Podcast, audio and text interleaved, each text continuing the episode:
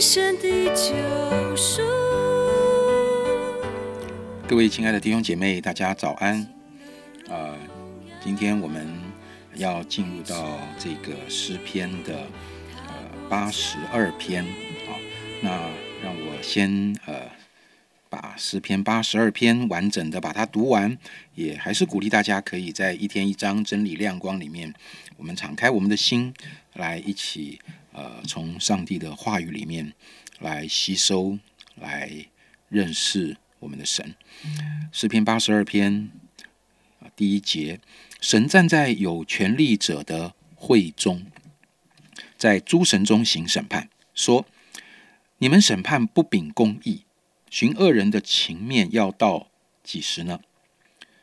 你们当为贫寒的人和孤儿伸冤，当为困苦和穷乏的人施行公义，当保护贫寒和穷乏的人。救他们脱离恶人的手。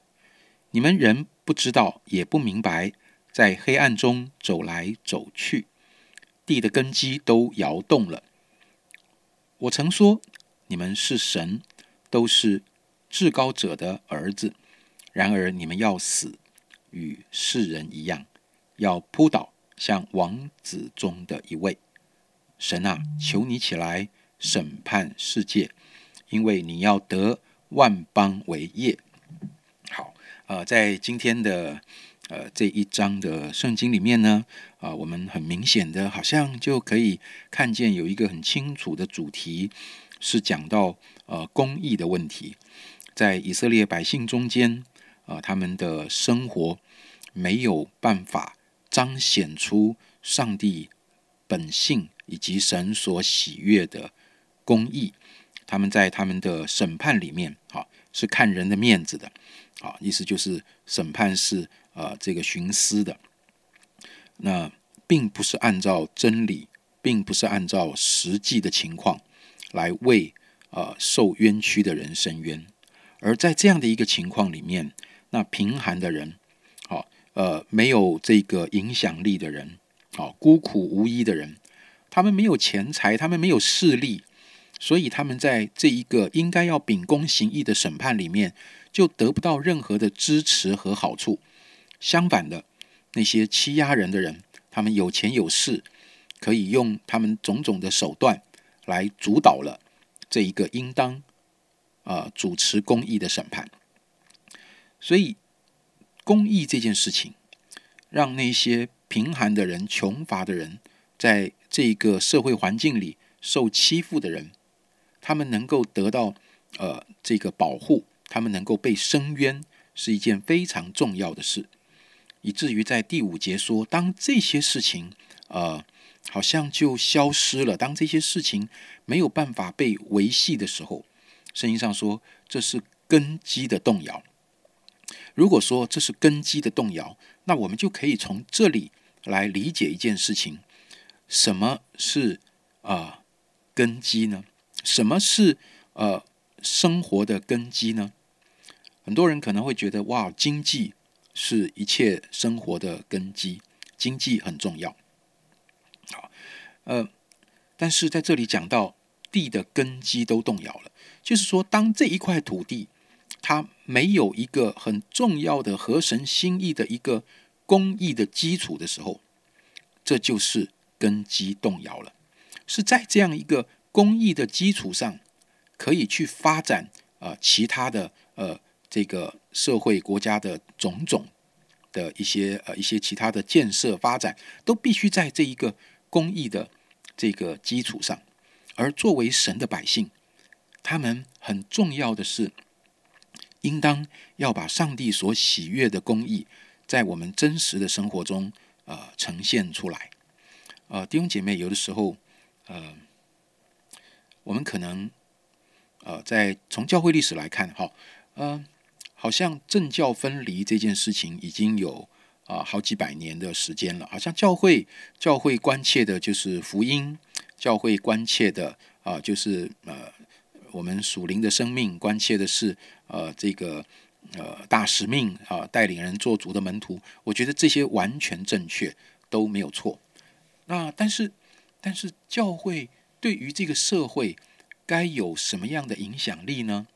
我们到底把这个社会只是当做是一个？啊，堕落的社会，当然它是，所以这个堕落的社会没救了。我们赶快在这个堕落的社会里啊，抢救一些灵魂吧。好，那将来真正的盼望在永恒的国度里啊。有的时候好像这样的一个思维模式，就呃不知不觉的渗透到呃我们的生活中，好像基督徒会对这个世界采取一种呃类似于放弃的一个一个想法。好，那。好像在我们的生活里，我们就容易忽略了上帝呼召我们把他的公义彰显出来。而所谓的公义的本身，并不是很严肃的一件事。好像这里讲到审判，哇，公义审判，这都是很严肃。不，其实公义审判看似一个严肃的场景，但是它却是一个真正要把上帝的爱表达出来的机制。它是它的根基是爱啊。就是神在说，你们的国家、你们的社会，应当是对人有爱的，应当是对那个贫寒人、对那个孤苦无依的人，你们对那些受欺压的人，应该是要展现出爱的。哪里爱失去了，哪里爱缺乏了，我的百姓，你们就应当去修补这个部分。而法庭的审判也好，它只不过是要把那个爱彰显出来的一个手段之一而已。弟兄姐妹，呃，我想真的，你觉得我们生活的根基是什么？有的时候啊，最近这个国际地缘政治的新闻、俄乌战争的新闻非常的多，每天你都可以听到。啊，好像在整个西方世界，以美国作为一个领袖，呃，所带领的情况，跟稍微呃比较呃这个集权国家的情况，哈，就在有在对立等等。好，那我们常常会听到一件事情，哎。有人会评论说：“哇，这个某某国家怎么样怎么样？哦，他们最后最核心所关怀的仍然是自己国家的利益，好关心的是自己国家的利益。对，有的时候真的，我们就要去思考一件事：到底我们真正关心的，也就是在这篇诗篇里面所讲的，呃，那个地基到底是什么？弟兄姐妹，我们活在世上的根基是什么？”我们的根基是我们自己的利益吗？我们的根基是我们自己的某一个理想吗？还是我的根基跟神是紧紧连在一起？就是当上帝的属性，当上帝照着他的形象样式照我这个人的时候，呃，神放在我们里面的那个神的形象样式，是不是能够透过我每一天的生活行事为人彰显出来呢？那是我生命很重要的一个根基啊，而这一个彰显是爱的彰显，是上帝公义良善的彰显。这是我认为在这篇诗篇里面提醒我们很重要的生命的根基。个人是如此，家以至于到整个教会，甚至到整个社会，这是上帝所看重的根基。如果这个被动摇了，是一件非常严重的事情。所以最后他说：“神啊，求你起来审判世界，因为你要。”得万邦为业，诶，我也觉得这句话很特别。审判嘛，那不是上帝坐在呃审判官的位置，然后啊，我们想的审判就是把那个有罪的抓起来，好像那个包青天一样，对不对？好，把那个什么那个砍头的那个闸拿出来，哈，这个把坏人抓起来啊，就就就刑罚他，好，这是审判。但是这个审判，也许我们太快用我们脑海中这些电影或者连续剧的场景、法庭的场景来想审判这个字。上帝的审判不只是要带来一个恐怖刑罚、一个报复的手段呢。他说：“因为你要得万邦为业，上帝的审判是神要治理万邦的一个手段。神的审判是要让万邦能够经历、能够恢复到上帝公义慈爱的呃根基的一个手段。”所以，所以我觉得，或许我们要从另外一个角度来思考审判这件事情，不是马上把它用刑罚的角度来思考。弟兄姐妹，我相信神乐意透过我们以及我们的生活，我们所在的呃场域里面，透过你把他的公义审判带出来，并不是说你去上班的时候、去上学的时候、去做什么的时候，一副道貌岸然做审判官哇，这个人不对，那个人不对。不，上帝呼召我们每一天把生命最重要的根基彰显出来，就是爱，就是看见哪里公平正义所要表达的那个爱已经被毁坏了，神就呼召我们看见那个破口，我们可以去做某一些恢复的啊工作。神透过你，透过我要得万邦为业，而每一天，当我们靠着圣灵，把我们的心向神敞开。求神光照我们，主啊，我的这一天不只是我自己的一天，我的这一天是属于你的一天。神啊，请你光照我，让我在这一天日常的生活里，主有什么机会，是我透过我的言语、行为等等，可以把你所喜悦的公义、良善、慈爱带出来，好让我不成为一个根基毁坏的力量，而成为一个。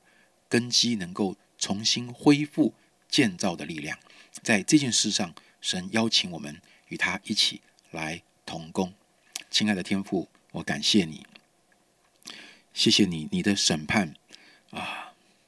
超过我们的想象。主，谢谢你，你说你要得万邦为业，你要透过你的百姓，我们这一些属神的人，我们都称为是至高者的儿子。